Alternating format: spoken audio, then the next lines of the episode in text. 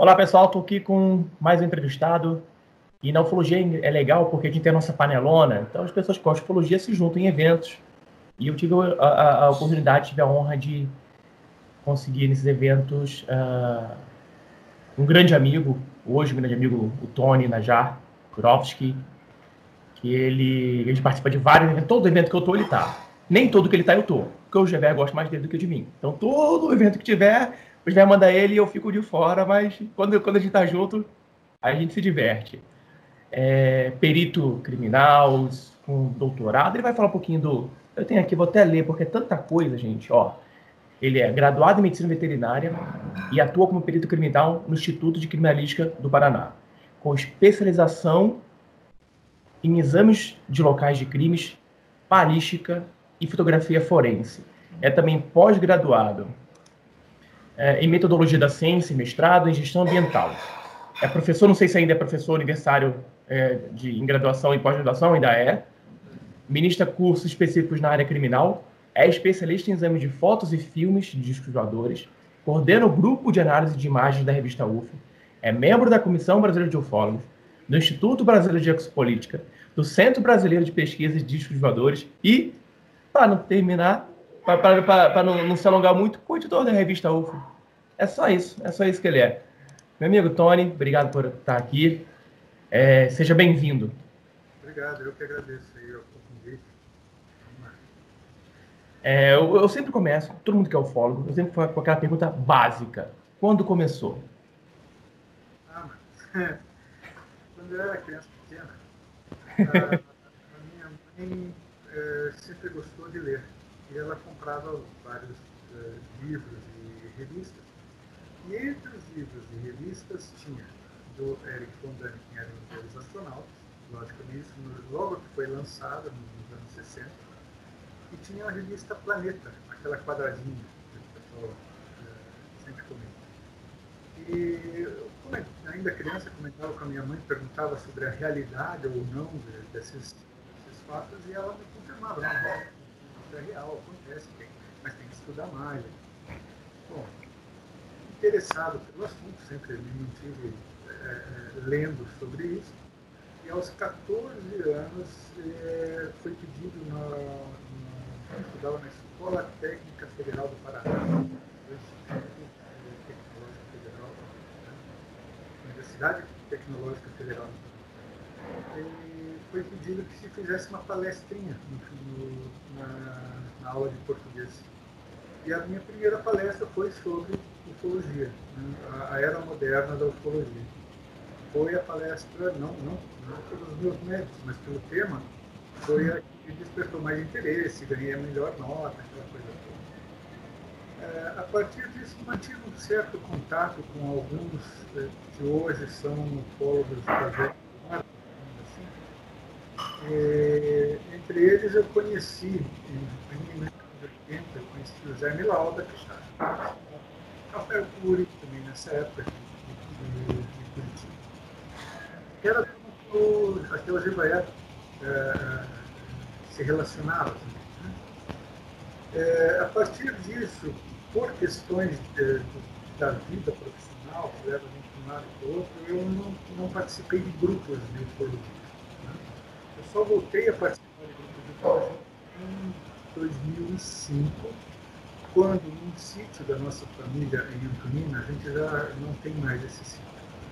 Mas minha mãe morando lá, numa noite, um, um pousou às 11 da noite. Pousou a 60 metros da porta da casa, um gramadão tinha. É, minha mãe me ligou, toda eufórica, olha, pousou, saiu voando por cima da, da casa, e, né, ela saiu para ver o que, que era. Só, amanhã cedo eu vou aí ver. Às três da madrugada ela me liga, pousou de novo, pousou de novo, mais. Aí, bom, cedinho, já, logo clareou o dia, já estava lá, não sei se é 60 quilômetros daquele Curitiba perto.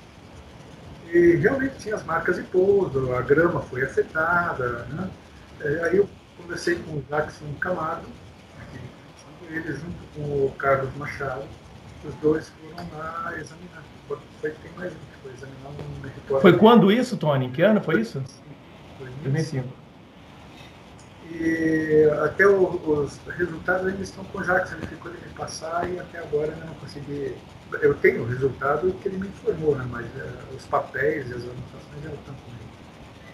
E a grama no local cresceu diferente, as marcas da, da, das sapatas, né? igual a, marca da, da, sola de Quixute, com aquelas reentrâncias, assim, bem característica, a grama ficou cozida, não, não queimada, cozida. É mesmo? Amarelada, mas úmida. Ficou bem, né? foi um caso bem interessante. A partir daí eu comecei a participar de vários grupos da, de ufologia. É, com o tempo eu fui garimpando, peneirando esses grupos, participo mais ativamente no grupo da, da revista UFO, mas participo também de, de, alguns outros grupos menores, grupos pequenos, é, fechados, digamos assim. E em 2006 o Vivaé é, me convidou para participar do grupo de análise de imagens, que eu acabei comentando com ele meu, essa minha expertise na área de foto. E já no final de 2006, eu já passei a coordenar o grupo e venho coordenando esse grupo de análise de imagens desde então, estamos há 15 anos. Né? É, eu faço, eu faço parte desse grupo, é como um bicão, porque eu, eu tô aprendendo com vocês. Quando eu mando alguma coisa lá, eu falo, ó, gente, é isso aí. Aí você fala, é isso aí, pô, tô aprendendo. Aí, aí falo um negócio, o pessoal fica bravo com a gente, né? O pessoal manda. Você deve receber muito mais do que eu. Imagens, é, filmes, né? Fotos de, de insetos voadores, de, de, de, mancha no vidro. E, quando, e a gente. Você, principalmente, que é treinado, você trabalha com isso, você já bate o olho e já vê. Mas as pessoas, as pessoas não aceitam. Elas, elas acham que o que elas viram é o que elas viram. Como, é, como, como, como lidar com isso? É, é as pessoas que tem essas fotos, elas até acabam, sei lá, mostrando para familiares, para os amigos, e elas é, se sentem especiais por terem conseguido registrar um disco voador. E a gente frustra justamente isso, a gente entra na fantasia e no ego da pessoa. Quando a gente dá negativa, algumas pessoas têm maturidade e humildade suficiente para receber essa negativa. Mas uma boa parcela e devolvem xingando. Mas xingando mesmo, não é assim, né, sendo muito grosseiro, sendo chulo mesmo nas, nas ofensas. Mano, uh, uh, me ameaçam que vão falar com o Gevaé para o Gevaé me demitir da revista. Já me chamaram de, de ufólogozinho de esquerda. É. Só porque eu falei que é só porque eu falei que era incerto. É, é daí para baixo. Mas aí, ah, fala. Então, realmente é terrível essa, lidar com esse lado emocional de quem tirou uma foto e acha, acredita piamente é Por mais que a gente mostre uh, provas, outras imagens semelhantes para ilustrar mais aquilo que a gente está falando, as pessoas não se conformam. Sim, bloqueiam, né? É, é por aí. A gente já conversou no grupo sobre, sobre evidências, fotos. No grupo que eu digo, gente, a gente tem um grupo no WhatsApp de análise da revista UFO, do qual o Tony é o corredor, como ele já falou, que a gente recebe, todo o material que a gente recebe, a gente posta no grupo, porque ali estão várias pessoas especialistas, ou conhecedores, ou que sabem, ou, ou e ufólogos também, que mexem com imagens, que analisam tudo mais. A gente já conversou é, algumas vezes de imagens que parecem ser e não são, como a gente conversou, mas atrás de, dessas imagens vem corroborado o testemunho de uma pessoa. Que ela fala, olha, a imagem tal, o objeto fez isso, isso, isso, isso, que não condiz com a imagem que a gente viu. Ou ele não tem essa imagem do objeto fazendo isso. Como na pesquisa ufológica, o testemunho pode ser comparado a uma, uma, uma foto ou um, um, filme? É tão ou mais importante? É igual? É menos? Completa? Como é que é? Olha, tem, tem é, relatos que são correspondentes à imagem que chega para nós. E outros não. Eu respondo para a pessoa, digo, olha, eu estou desacreditando no que você viu e nem no que você me relata. Mas entre o que você está relatando e a que você obteve, tem diferença. Talvez você não tenha é, tido tempo suficiente para pegar esse objeto, o objeto se afastou e, e É, se a foto é ruim e o relato é bom, eu digo essa imagem não serve para uma análise técnica, mas serve para ilustrar aquilo que você está falando. Ainda assim, olha, não teve bem, mas é aí. É, a, a, a, imagem ela é mais didática, eu diria assim. Né? Ela é mais taxativa. É uma, evidência, é uma, evidência mais forte, vamos assim dizer. É, ela é, é mais taxativa. Ou é aquilo que você está vendo, ou, não é. Né? E já o relato, ele pode conter é, é, é um fator emocional muito grande.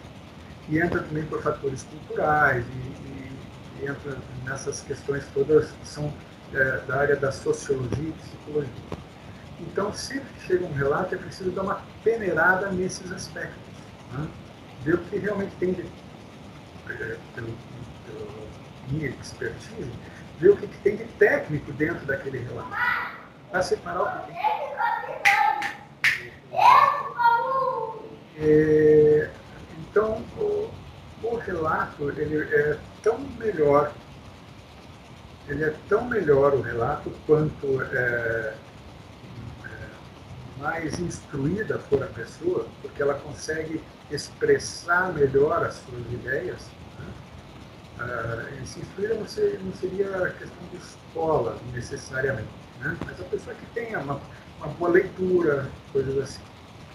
E também entra aí a, a questão que a gente chama de credibilidade da testemunha, que é por exemplo, a pessoa é um, um oficial de alta patente do Exército.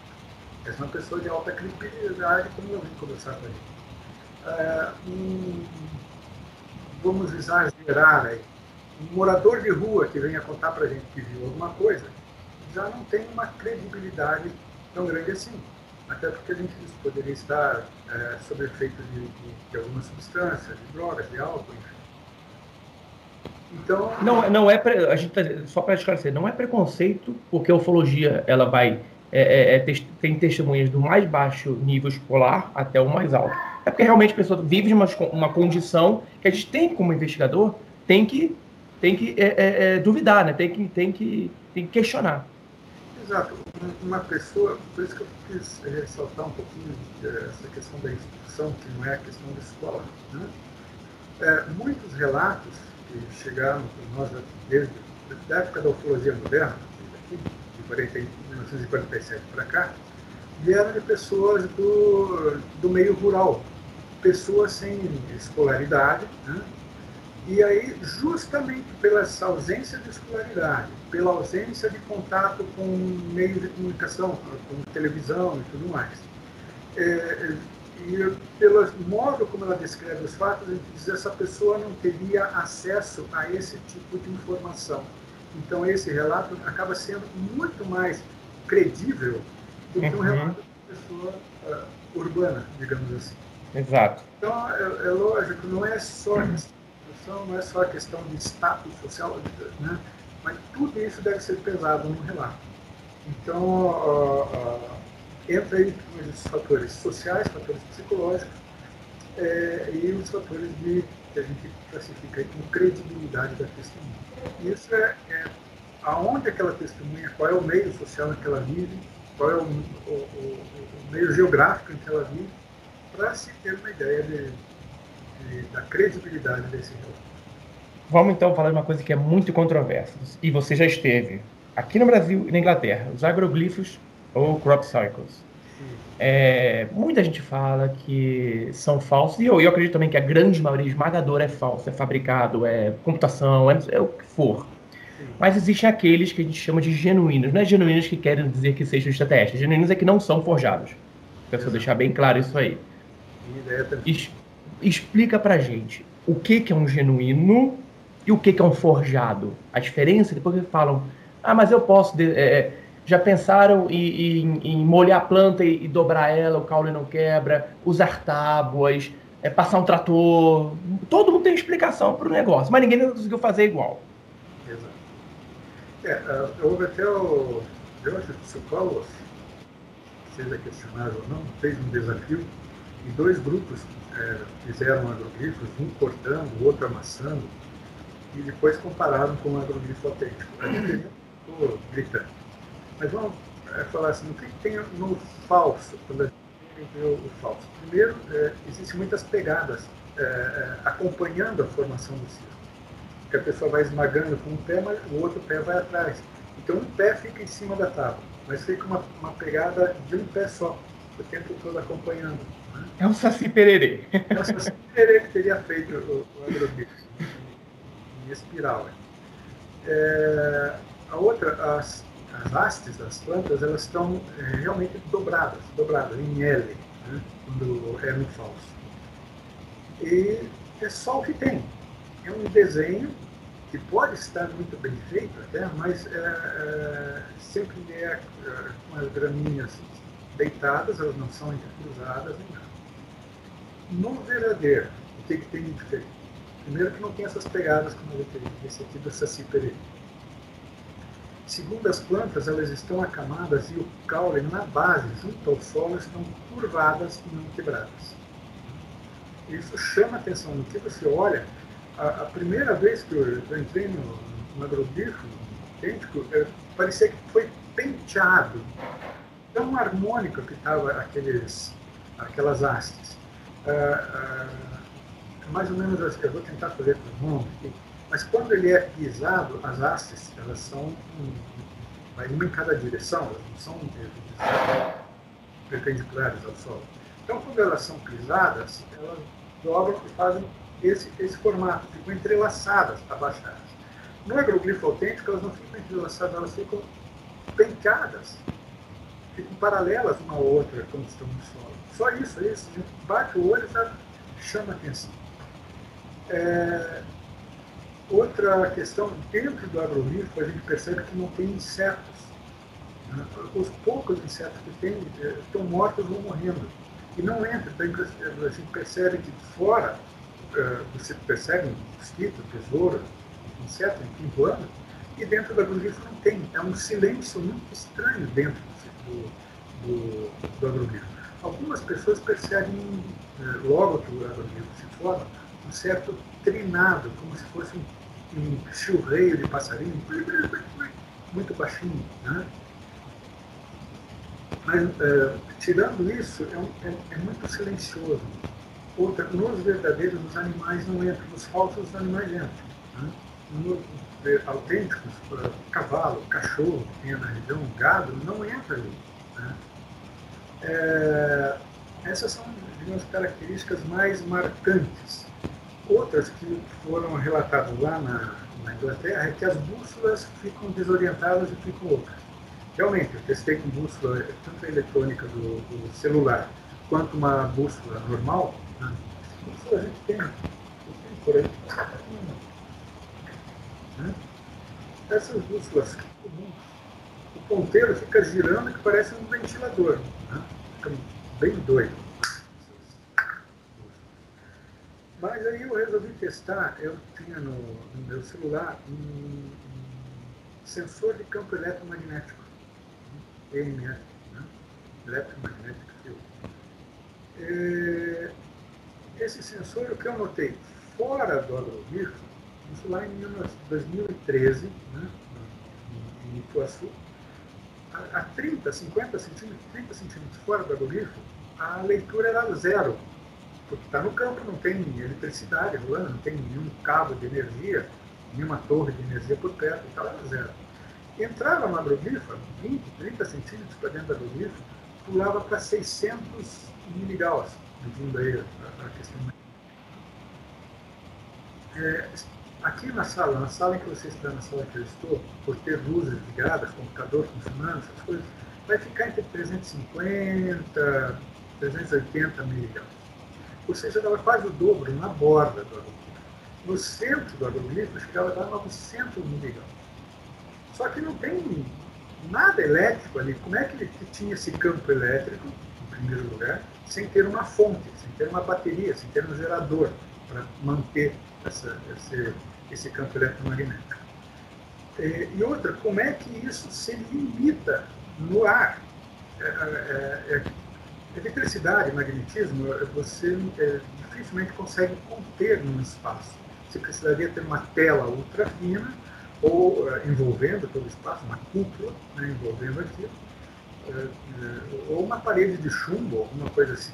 Mas como é que tem esse campo eletromagnético dentro do agroglifo e, e saiu 20, 30 centímetros que eu punho equipamento para fora, caía para zero? É, é, é uma impossibilidade física, física no termo de, de ciência. Então, isso já chama assim, atenção demais. Foi as primeiras coisas que me chamaram a atenção nos autênticos e nos falsos. E o terceiro fato é que em 2016 eu resolvi fazer coleta de amostras para enviar para o laboratório e testar. Principalmente da terra. Disse, vamos fazer uma, ver se há alguma é, variação nas plantas, questão de genética das plantas, se houve alguma alteração morfológica das plantas, alguma coisa assim. E eu colhi algumas amostras do interior do agrogrifo e, e em embalagens diversas, colhi amostras fora do agrogrifo. As amostras de fora deu normal, né? a terra normal, microbiologia normal, as plantas normais. De dentro, né? a alteração que se percebeu aqui na base das plantas e no solo, isso estava estéril. Para você esterilizar alguma coisa, você tem que levar para um equipamento, para sobre radiação, sobre calor, sobre eh, alguma química, alguma coisa assim, ou, ou um efeito físico, um efeito químico forte, para você conseguir esterilizar o material. Mas a partir do momento que você eh, tira aquele material daquele ambiente e toca com a mão, você já contaminou o material. Eu teria, por, é, por essa questão, que ter contaminado esse material. Mas esse material se manteve estéreo até o laboratório, lá que foi encaminhado para São Carlos da Universidade Federal de São Carlos, foi examinado uh, pelo Dr. Fernando e a, e a esposa dele, e se constatou essa esterilidade na base das plantas e no solo. Na base da planta vem a parte onde ela. Né? É, as questões é, é, que se envolvem nisso é um pulso de infração, som muito baixo, né, que não é da nossa capacidade auditiva, ou um pulso de micro-ondas, como o micro-ondas do, do forno de micro-ondas, para fazer isso. Mas como que isso se mantém estéreo? É, o agrogrifo aconteceu uh, num, num, final de tarde, gente foi uh, lá no, no, outro dia cedo, né? Que se manteve por horas, ou, ou até dias, ainda estéreo, num ambiente aberto? Então, são essas questões que a gente diz, olha, quando, quando a gente desafia alguém a fazer um, um agrolifo, vá lá, faça o desenho, mas as plantas têm que estar curvadas quebradas, não pode ter inseto, tem que ter uh, uh, eletromagnetismo e a base das plantas do solo tem que ficar estéreo. Se você fizer um desses, aí eu acredito que, é, é que todos são falsos. Mas não tem. Na Inglaterra se tem uma, uma porcentagem de que 80% seriam falsos. Aqui no Brasil, acho que teve duas tentativas de fazer foco, mas ficou tão horrível, tão mal feito, que é, ficou muito fácil, de longe, de foco. Mas é, eu, é, eu, eu, eu, acredito nisso também. Eu não acreditava muito. Eu não, não é que não acreditava, eu não, não vi uma, uma evidência disso na ufologia, mas depois, pensando comigo mesmo, eu vi que realmente pode ter alguma coisa assim. Agora, é, vamos falar um pouquinho das, das análises dos, do, da, da E uma pergunta que me fazem muito. Hoje, por que, por que com celulares, com câmeras digital, a gente não pega a foto? Aquela foto. É. Então, vou explicar, vou mostrar aqui uma coisa que tem aqui do lado. Ah, isso aí. Levanta mais perto do seu rosto, porque você está muito próximo da câmera. Isso. Pronto, aí. Então, não sei se consegue perceber nessa ponta aqui, tem um quadradinho. Isso tudo é a câmera de um celular. Esse quadradinho todo. Tenta comparar isso com algo assim. Né? Olha o tamanho desta lente e o tamanho desta lente. Começa assim. O tamanho do sensor disso daqui é essa partezinha que está atrás da lente aqui. Quer dizer, um, negócio de. Ele tem mais ou menos entre 1,2 e 1,8 milímetros. Né? Já o sensor de uma câmera, ele é desse tamanho que estão vendo lá, atrás. Deve ter batido uma foto. Ele é daquele tamanhão todo né, está lá atrás. É muito grande em relação ao da câmera, das câmeras de celular. Então, é, é, quando a, a, se diz, ah, minha, o meu celular tem 12 mil ou 20 mil pixels, né, megapixels, significa que eles transformaram um quadradinho de, vamos dizer, 50 por 50 pixels, quadradinhos, por interpolação eles puseram milhares de divisões naquilo, mas é, uma, uma é um, um, efeito eletrônico que se faz depois que a foto é obtida. Então as fotos de celular sempre são de baixa resolução, a, a, a, o que é obtido. Depois eles põem um ganho, uma melhoria eletrônica. E isso sempre vai dar deformidades e, e falta de resolução, falta de nitidez, digamos assim. Então, por mais que se melhore o celular, né, você pode tentar melhorar essa, essa pecinha, é, por mais que você tente melhorar isso, só vai melhorar a hora que você colocar um full frame, que é um quadradinho de 35 milímetros, 25 é, por 30 milímetros. 35. Então, como isso não cabe no celular, com o celular, fotos à distância não ficam boas. O celular é muito bom para uma viagem, que você quer mostrar uma paisagem sem muitos detalhes, alguma coisa assim. Mas se você quiser uma foto melhorada, leve uma câmera semi-profissional, profissional. Pelo menos uma câmera compacta já é melhor do que essa da câmera do celular. É por isso, por que, que as fotos hoje são ruins? Porque 100% das fotos quase que chega para nós, vamos dizer 99,99%, são obtidas com o celular. Quando filma, a resolução ainda cai ainda mais. Então isso eh, tem tornado a qualidade das fotos terrível. Tá, então se a gente, se a pessoa está vendo aquele objeto e ela tem um celular na mão, qual é a melhor forma dela filmar ou fotografar aquele objeto? O que ela tem que fazer, e o que ela não pode fazer?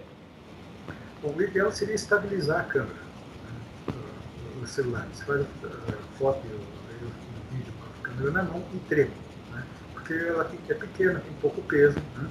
Às vezes as câmeras profissionais que o pessoal usa na, em reportagem de televisão não estranho. Até aquele peso da, da câmera, não só para ter um sensor grande, lente grande, mas o peso ajuda a deixá-la mais estável. Como na mão fica muito instável, então ter um tripé. Até quem não está aqui comigo tripézinho próprio para celular, que é algo difícil de, de, carregar no dia a dia. Né? Então, o que, que, tem que buscar? Apoiar, buscar um, um, um, canto de casa, uma coluna, uma árvore, um muro, alguma coisa, para apoiar os braços, apoiar a mão e estabilizar a câmera. Essa seria uma das coisas. Outra que dá para usar fácil, no caso está no lado também, são lentes auxiliares do celular. O problema é você colocar isso, adaptar rapidinho o celular, pega essa, essa lentezinha, coloca. Ela, levanta ela mais um pouquinho, Tony, para a gente ver. Assim, ó. Você é, tem essas lentezinhas auxiliares, tem esse branco, você adapta isso em cima da, da lente do teu celular e com isso você melhora a, a questão da lente. Porque além do sensor ser pequeno, a lente do celular também é ínfima. Né? Então, com esses gadgets, com essas uh, uh, lentes auxiliares, você consegue fazer fotos um pouco mais de qualidade, se fosse o caso de alguém querer melhorar suas fotos no seu celular. Lógico, celulares de mais qualidade têm umas câmeras melhores. Né? Os últimos iPhones, os Galaxy, alguma coisa. E você me fala também negócio de zoom, né? Não fazer zoom, não é isso? Ou deixar o zoom não ser automático? É, não é que o zoom é, é, é que seja automático, é que o, o zoom é, ele é eletrônico no, celular. As câmeras não, as lentes não se movem. Numa, numa câmera é, profissional, semi-profissional, quando você faz esse zoom, você vê que, que isso daqui aumentou de tamanho. Né? Ou seja, é, é, esse zoom é um zoom ótico. E ele é, não modifica aquilo que está sendo visto, ele só diminui o enquadramento e aproxima. No zoom eletrônico, ele simplesmente põe é, é, mais pixels. Então ele está reduzindo ainda mais a resolução da foto, que já é sofrível. Outra questão do, do celular que atrapalha é que é, todo mundo deixa, eu também deixo no celular, o foco no automático. Eu uso o celular, foto comum do dia a dia, e o foco automático nesse ponto ajuda muito. Mas, para uma fotografia à distância, principalmente objetos contra um fundo homogêneo, como o céu, por exemplo, a, o automático não vai focalizar direito, vai ficar indo vindo, indo vindo, né? focando e desfocando. E, então é interessante numa câmera digital, a câmera, essa daqui é de película ainda, né? é que se tenha o foco é, manual. Quando você faz o ajuste de foco manualmente, você consegue realmente é, é, é, a melhor resolução daquela imagem. Então, outro defeito do celular é isso, é o foco automático. E normalmente as fotos saem, além de ter uma resolução baixa, acabam saindo muitas delas, ou a maioria, desfocadas. E aí, para você dizer o que é aquilo, ele está tremido, está com uma resolução baixa, e está desfocado. E a pessoa manda para nós, o que, que, é isso? Eu não sei, não consigo ver. Né? E, e, aí algumas dessas imagens até a gente acaba é, classificando como óbvio, né? porque é um objeto, a gente percebe, é um objeto claramente que está voando ou suspenso no espaço, mas a gente não consegue identificar, a gente não consegue dizer o que é. Então é um objeto voador não identificado o que não significa que seja um disco voador. Perfeito. Ah. Extraterrestre, exatamente. É um objeto que está voando e a gente não consegue dizer o que é. Tá, meu amigo, é o seguinte. Tem, uma, tem, uma, tem, uma, tem vários casos em fotos no mundo inteiro que até hoje são controversas, mas tem uma aqui no Brasil que é muito. O OVNI da Ilha de Trindade. Claudem já pesquisou, Petit já pesquisou, o Fantástico já fez reportagem. Na sua opinião, como especialista, doa a quem doer. Aquelas fotos são genuínas ou são alteradas? São genuínas. Pela, por tudo que eu já examinei, eu não tive mãos negativas, lógico, né? É, mas é, existem algumas técnicas que usa, em editor de imagem, né? pega essas fotos que, a gente consegue ter na melhor resolução e, e trabalha com elas nos editores de imagem. Eu coloquei todos os tipos de filtros e tudo mais, e não tem nada, nada naquelas imagens que comprove que ou o negativo foi trabalhado, ou foi um objeto suspenso, ou um objeto lançado, ou, ou qualquer, é, por exemplo, sobreposição de dois negativos. É um... Botar ficha, uma ficha de ônibus, ou falar que era gaivota, coisa assim. É, essas coisas assim. Então, uh, além disso, né, fiz, é, fiz outros estudos sobre o, modo como aquelas fotos foram obtidas, distância e tudo mais. Então, nos quadros, nas fotos, são seis fotos, não né, aparecem quatro, é, não há nenhum indício de adulteração. A, a descrição dos é, é, tripulantes do navio e a descrição do Baraúna corresponde. Tem relatos dos tripulantes, relatos do, do, comandante do navio e de outros oficiais que estavam lá, todos corroborando como aquelas fotos foram obtidas, que o, o Baraúna estava é, na cabina, alguma coisa assim, e foi chamado para fazer as fotos. Né? O navio balançava, né? o mar não estava calmo, é, ele teve dificuldade e ainda, além disso, como todo mundo foi para a balustrada, foi para a beirada do barco, todo mundo começou a se, a se, é, se inclinar e todo mundo se acotovelando. E ele levava muito esbarrão, então ele tinha essa dificuldade de ficar estático né, para fazer as fotos. Tudo isso corresponde né, ao enquadramento das fotos e tudo mais. As fotos foram examinadas pela Kodak, né, não há menor vestígio de adulteração e para os Estados Unidos para ser examinado negativo. É, algumas pessoas disseram, não, isso daí então no máximo foi uma pareidolia. Uma pareidolia é você é, colocar uma forma no objeto que não existe. Isso é, é da nossa sobrevivência. a gente tinha que olhar para alguma coisa e perceber rapidamente se aquilo era um rosto ou não, uma onça do leão, para poder escapar do perigo. Então a, a, gente tem isso de ver dois pontos em, em uma curva e ver nisso um rosto. Né? Isso é, é, é nossa. Né? Então alguns disseram, não, isso daí que eles fotografaram foi é, um, um, avião. Até um, um dos, dos, céticos que contestou isso, disse, não, seria um avião de tal modelo, bimotor, não sei o quê. Eu vi a foto que ele, que ele examinou, ele pegou uma foto de revista, ou seja, com uma granulação terrível. Né? E ficou difícil de engolir que seria o, o, é, aquele modelo de avião, um avião pequeno, bimotor, né, de asa baixa. Né. Eu fui conferir todos os modelos de avião que poderiam alcançar a ilha.